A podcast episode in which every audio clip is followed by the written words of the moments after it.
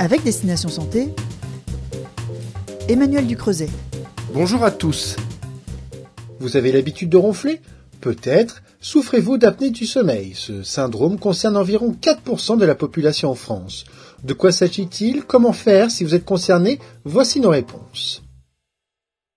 L'apnée du sommeil, ou syndrome d'apnée-hypopnée obstructive du sommeil, est un trouble de la ventilation nocturne dû à la survenue anormalement fréquente de pauses respiratoires. En effet, durant le sommeil, les voies respiratoires se bougent par épisodes, provoquant des apnées ponctuelles et répétées.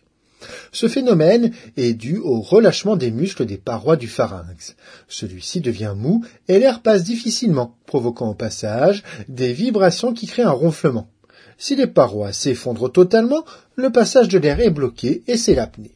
À chaque épisode, un système d'alerte se déclenche dans le cerveau, provoquant un micro-réveil qui permet lui-même l'activation d'un système neurologique réflexe. La personne vit un micro-réveil dont elle ne se rend pas compte, lui permettant de reprendre sa respiration. Ces apnées durent généralement entre 10 et 30 secondes et se produisent au moins 5 fois par heure de sommeil.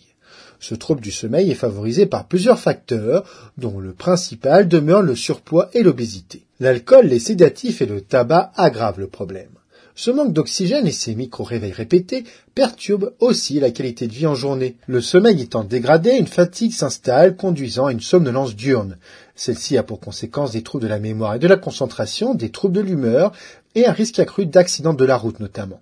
La qualité de vie sociale et professionnelle en est également altérée et à long terme, le risque de mortalité augmente. Afin de poser un diagnostic précis, il est nécessaire de réaliser des enregistrements du sommeil dans un centre spécialisé ou au domicile du patient. Une fois confirmé, une réduction du poids réduit nettement la sévérité des apnées du sommeil. Au-delà de cette mesure, la ventilation en pression positive continue est le traitement de référence. Enfin, dans certains cas, une orthèse buccale peut aussi être posée.